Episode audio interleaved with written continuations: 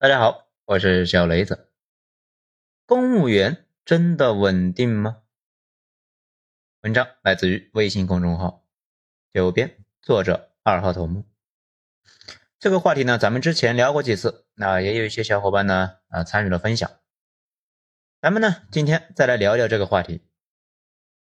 首先，很多人呢没注意到，互联网上呢被提及最多的群体。无论是公务员还是互联网一线大厂员工，还有呢设计院，本身那都是中国啊最靠前的一群人，也就是呢极少数人。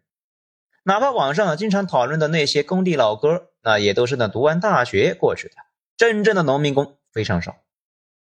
比如公务员呢，看着队伍庞大，其实每年录取一两万人，去年呢算比较多的二点四万人。码农队伍。就更别说了，看着好像是遍地码农，其实也没多少。大部分的互联网人呢，讨论的月入三万白菜价的时候啊，中国绝大部分人口的收入连五六千都不到。互联网人、公务员、设计院这些话题呢，现在在网络上这么频繁，跟他们在人口中的比例严重不相关。互联网上关于职业的讨论，基本上呢都是这些。这给人的感觉呢，就好像中国百分之八十的人呢都是做这些行业一样的。主要原因那是全世界的互联网呢发帖权都控制在这些人的手里边。大家呢可以看看各个平台的博主，那都是干啥的？大部分呢都是上面这些人，有学历，能码字，又有点见识，所以呢大家愿意围观。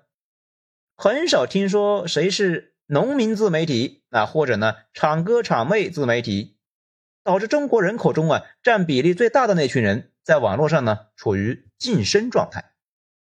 这也就是为啥呀，不少人发现，在微博和网上达成共识的一些话题，一到生活中呢，完全不是那么回事。因为生活中的人跟你上的不是一个网，也就是说，网络上关于职业的讨论呢，本身。那都是我国的头部职业，也是我国头部人才们的选择。而公务员这个职位，有点像国债在金融市场里面的地位，比较保险，但呢收益率不高。大家呀有更好的选择，就会集中呢涌向那个领域。等到没啥好玩的，又会选择公务员。所以这些年呢，整体那是一波一波的。最早是上世纪八十年代之前，体制内是很香的，毕竟那个时候体制外没啥岗位，所以体制内啊是一个又安全又收益率高的选择。但是到了八十年代之后，因为改开的激励呢，加上体制内的人员工资过低，出现过一次呢公务员下海潮。当时为了鼓励下海，有个政策呢叫停职留薪，就是呢不发钱。但是啊，位置给你留着，放你出去闯闯，闯好了就在外面混，不行的话再回来。最多的时候呢，全国党政机关加企事业的单位呢，有超过一千万人参与。大部分离开体制之后啊，没回去，一小部分呢又重新回到了体制。这个政策呢，一直到一九九九年才取消。很多改开之后最早一批富豪，就是呢从体制内走出来的，一来。哎，想下水试一试。二来呢，那个时候体制内收入呢吸引力不足，有的人真的就闯出来了，直到现在那还是大名鼎鼎的。这些早期脱离体制的，还有一些主动成分。到了二十世纪九十年代中期之后，地方财政情况呢变得更糟糕，很多地方呢出现过发不出公务员和教师工资的事情，一直到二零零零年之后。我国开始给公务员涨工资，那个时候呢，外贸也不错，大量的大学生去了东南沿海。这十年呢，可以看作是双头并进。二零一零年之后的五六年，公务员就不那么热了，因为移动互联网开始暴走，淘宝时代也降临了。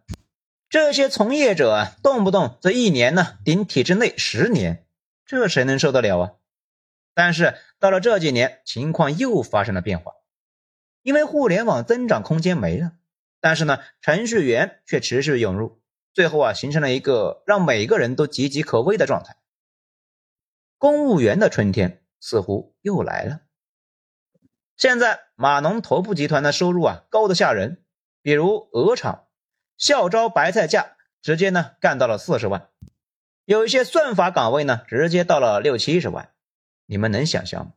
二十刚出头，一年六七十万的收入，那绝对是金领阶层呢。但是大部分人呢没有办法做到这种状态的。第二集团收入就差不多了，更关键的是，由于人多。有些企业呢就玩起了养股，也就是开一个不错的工资，雇佣一堆的人，然后在接下来的一年之内呢，用变态的企业文化赶走绝大部分人，最后留下最适合的那几个。这样看着挺费钱，可是仔细一算也挺划算。被人才市场呢搞这么几年，一小部分人成了胜利者，但是呢，这种胜利本身也是暂时的。在市场经济的大潮里边裸泳，本身就是一个跑得慢就会死的事情，而且呢，这种奔跑不能停，大部分人拿不到超额的那部分的收益，反而稳定性越来越差。这种情况之下，越来越多的人把目光投向了体制内，毕竟大部分的时候，多数人的境遇就是我们自己的境遇。回顾一下这个历程，大家就明白了。为啥现在很多北方地区老百姓呢对公务员有一种莫名其妙的拜物教式的崇拜？因为呢，现在的中老年人他们成长过程中呢看见过太多的起起伏伏，公务员一直啊都是最吃香、最稳定、最有效率的选择。很多年轻人理解不了啊，月薪三千的公务员和月薪三万的码农，为啥父母呢会更中意前者？主要呢是他们没有经历过父母经历的，绝大部分的父母们呢走过来这几十年，他们看到了很多事，但是呢不太能够说得出来。比如最基本的一件事情，在中国过去四十年里面，没有任何一个行业能够持续大火十年以上，只有公务员的热度啊能够一直维持住。再往上追溯一些的话，两千年的帝制时代，中国呢一直都是官。吏、绅共治天下，一直都是非常稳定。古代的官和吏之间泾渭分明，现在的公务员呢，基本就是古代的官和吏的复合体。宋江一个基层小吏，黑白通吃，本身呢就很说明问题。那别的职业就不能这样？好，咱们上面也说了，市场大潮之下，没有什么行业呢能够持续十年以上，不管你做啥。总会呢被从中间打断，失去连贯性，也就呢没有办法持续增值。现在这种全民追捧公务员的状态，如果硬要评价好不好，如果早些年那肯定会使劲的评价这个事情，觉得大家呢太丧了。现在不那么想了，觉得对于个体来讲，公务员确实是个好去处。既然是好方向，那么多人去追捧，那也就没啥可说的。大家知道江浙沪独生女吧？咱们以前呢一直以为说的就是那种家里边有钱、相对轻松的东南妹子，最近才知道啊，肤浅了。那边有很多妹子呢，大学毕业之后根本就不上班，就在家里面呢考公到三十五岁，啥时候考上啥时候算，家里面呢也不在乎，考公就是给他找个事做，而且呢只考江浙沪。他们认为啊，现在的环境，妹子出去上班没有任何性价比，而且呢也没啥出路，最终呢会被结婚生子给打断。啊，不如呢在家待着，考上公国家养，考不上家里养。至于呢，有些人总觉得清华北大去当公务员可惜了，这么理解也不对。发达国家的文官队伍，那全是各国名校毕业生组成的。既然文官是名校生。那就得名校生先去当公务员，不然咋当文官呢？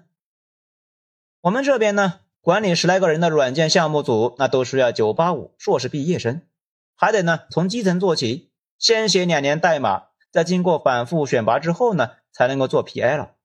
一个 PL 管着十来个人，那管理杭州、北京、天津、重庆这样一千万人口以上的城市，不更得大牛逼吗？让一群糊涂蛋上的话，你们放心吗？所以名校毕业生去做公务员这个事啊也正常。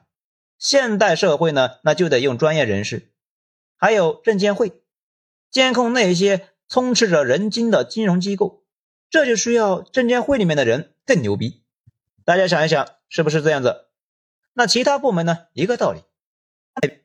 老家那边呢，前几年扶贫，从北京下去一个九三年的公务员，在我们那边呢做大队第一书记，人大硕士毕业生进了公务员系统，那哥们呢？尽职尽责的给老家的老头老太太解决问题，啊，这个年轻人呢，基本都撤了，镇上啊只剩下老人了。